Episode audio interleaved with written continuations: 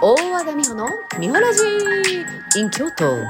in 京都 in 京都京都京都京都でございます起こしやす。怒られますね。京都の方に京都弁真似したら。でもとっても素敵な場所ですね。何度も来てますし大好きで、5年前に父と母と娘と来たのが最後でしたけど、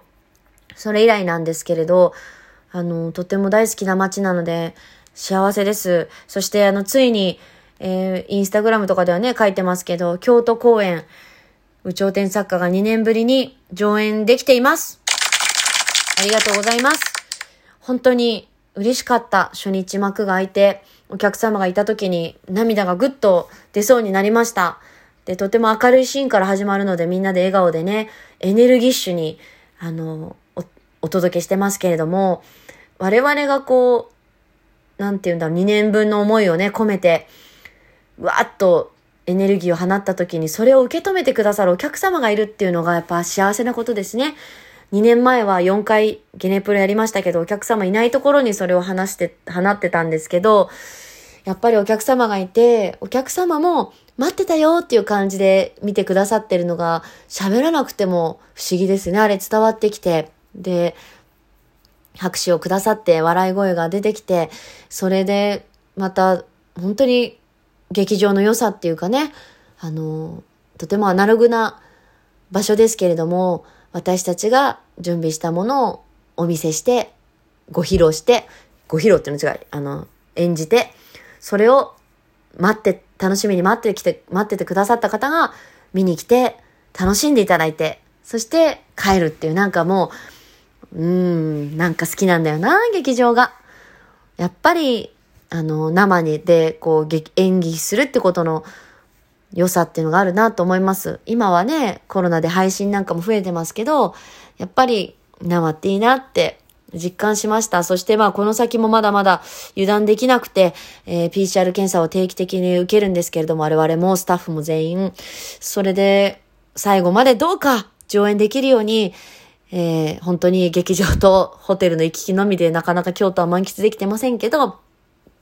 あの、それはそれで我慢できる。今の私たちなら、舞台を上演するためならできるなと思って。とはいえ、あの、まあね、あの、一人でなら、マスクして誰とも喋らなければ出かけてもいいと思うので、今日も、あの、五王神社って私が必ず行くイノシシの、狛犬が全部イノシシになっている神社に行ったりとか、まあ一人でご飯食べて帰ったきたりはしてるんですけど、まあホテルがね、なかなかホテル生活慣れなくて、普段は娘のことがあって、同じ時間に起きてこう、幼稚園連れてって、幼稚園迎えに行って、ご飯食べて、夕飯じゃない、お風呂入れて寝かしつけてっていう一日、本当にバタバタしてるので、バッとこう今急にね、まあ私たち今日までもちょっと実は、あの、お一人休園することになって、大学の方が来たりして、あの、本番の後も稽古をしたりしてバタバタしてたんですけれども、ちょっと今日、バッとこうな、落ち着いたので、昼公演終わった後、まあ、早めにホテル帰ってきて、でもだからってなんか、いつもね、世話しなく動いてるもんだから、ゆっくりできて嬉しいって思ってるくせに、何したらいいかわからなくてね、なんかそわそわ、結局バタバタできず、バタバタできずっていうか、なんていう私なんて言ってんの今、もうわかんなくなってきちゃった。あの、ごろんとし、ゆっくりすればいいものを何かしらしてますわ。そして、あ、ラジオできるじゃんと思って今やってる次第でございます。まあ、娘とはな、こんなに離れるのも初めてで、まあ、彼女も頑張ってくれていて、あの、何日後に会えるかっていうのを楽しみにね。あと、お友達のうちに泊まりに行った時なんかはすごく楽しい動画や写真を送ってもらって、テレビ電話の時はたまに泣いちゃったりもするんですけど、なんか、頑張ってくれてて、あの、胸が痛い。だけど、これが、まあ私も母が働いててとっても寂しかったの経験してるからこそ、痛いほど彼女の気持ちがわかるので、もう我慢しなくていいよって泣きたい時は泣いてねって言って、こう気持ちを解放させてるから泣いてくれたりするんで、まだ安心なんですけど、あの、なんとかね、これを乗り越えて、まあ東京帰れば、べったりべったり一緒に入れて、あの、逆に忙しくなりますけど、娘とは一緒にいられるので、まあもうちょっとの辛抱で、私も彼女もあの、踏ん張り時だな。た、周りの方にたくさん助けていただいて、ありがたいなと思っております。そしてホテル暮らしで思い出したのが、あの、前にね、えっと、ちょっと待って、お便りいただいて、あの、答えられてなかった、あの、質問がありまして、つぐみさんから、えー、質問です。みほちゃんはどのタイミングで一人暮らしを始めましたか？私には大学4年の一人息子がいるのですが、自宅から通うには遠い場所に就職が決まり、来春からっていうのはこの春からですね、自宅を出る予定です。いつかは独立する時が来るだろうと思っていましたが、あと数日間、数ヶ月となると寂しくなってしまいます。親は子供がいくつになっても心配が尽きないものですねっていう、ねあの、メッセージいただいてお答えしますって言ってて、今になってしまいましたけれども、私は多分25歳ぐらいの時に一人暮らしを始めましたね。26歳だったかな。あの、実家は都内にあるので、全くこう、大学なんかも片道2時間の遠いとこでしたけど、自宅から通ってたんですけれど、ある時、蜷川幸雄さんの舞台に出てる時に、蜷川さんに、お前は苦労するべきだと言われまして、まあ、あの、とてもすば、いいアドバイスだったんですけれども、買ってでも、苦労は買ってでもしろっていうもんだからね。それで、誰もいない冷たい部屋に帰って、お風呂を入れてご飯を作らなきゃいけない、掃除をしなきゃいけないっていう生活をしなさいってもう命令でした、あれは。命令っていうか、した方がいいぞって言われたら、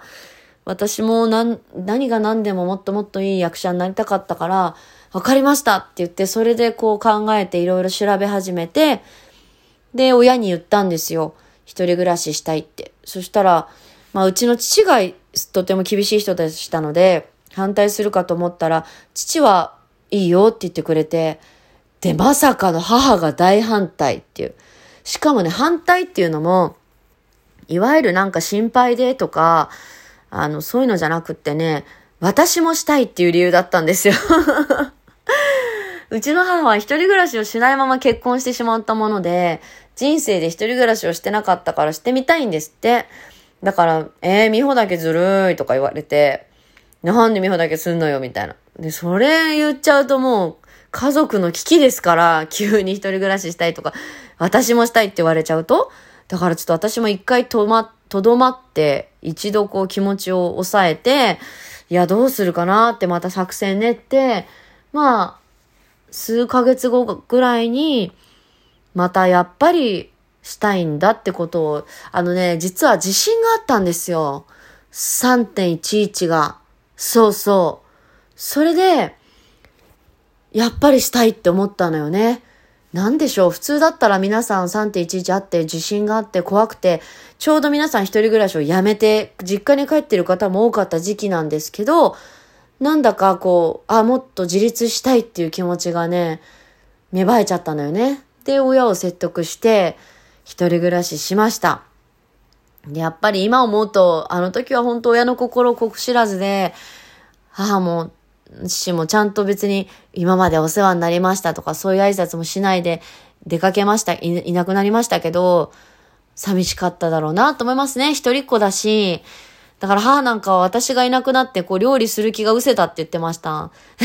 父がかわいそうだけど。だけど、やっぱ子供のために何かしてあげたいっていうのが母親は特にね、あるから、あの、あと娘にどんな栄養のあるもの食べさせてあげようって思ってたところ、まあ二人だったら適当でいいかとか、二人だったら外食でいいかってなってる、なってたみたいで、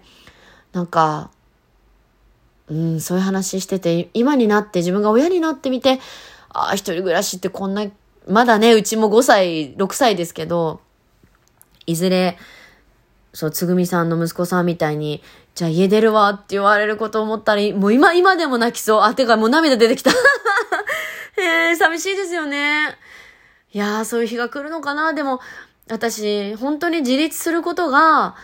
親の責任だと思ってるし、やっぱり親なしで生きてくっていう子供に育てることが、一番の目標だと思うんですね。うちの母がそうしてくれたように。だから、ね、そこは親が悲しいけど寂しいけどこう依存しないで応援してこう背中を押すってことが正解なんでしょうね。私にできるかな？私 子供の近くに住みたいとか思っちゃいそう。だけど、そうならないようにこう自分は自分で趣味を見つけたりね。お母さんの楽しみを見つけたり、子供以外にこう没頭できるお仕事や趣味があるといいんでしょうね、お友達がいたり。うちの母なんかはもう本当に友達と旅行にいっぱい行ったりとか、ご飯に行ったりとか、あとまあ習い事をしたりとか、英語とかね言ってましたけど、そういうのでとっても忙しい人だったから、あの好きなプリン屋さん探しにいろんなお店のプリン食べに行ったりとか、だから多分そういうので気を紛らわせればいいのかな。つぐみさんに私なんかこんな、あの、若輩者が言えることはなかなかないですけど、私が一人暮らしした時は本当に、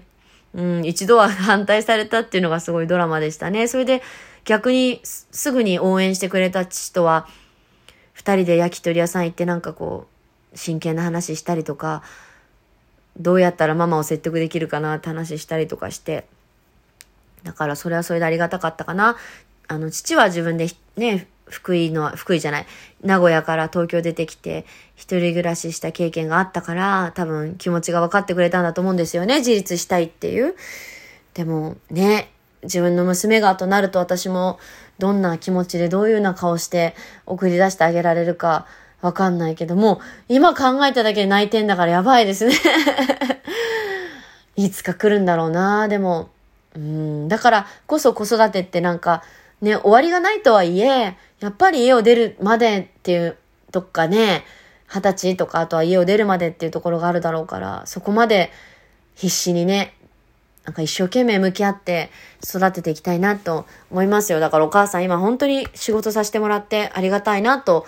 思ってます。なのでまずはこう南座そして、宇頂天サッカー成功できるように、あと40秒しか、違う、20, 20秒しかない。あの、頑張りたいと思ってます。そして、あの、舞台もし見に来てくださってる方いたらありがとうございます。あの、皆さんからのコメントとっても励みになってますので、またお願いします。そして、来れない方も祈ってくださってありがとうございます。えー、最後まで頑張ります。明日も2回公演あるので頑張ります。えー、京都おすすめ何かありましたら教えてください。じゃあね、バイバイ、おやすみなさい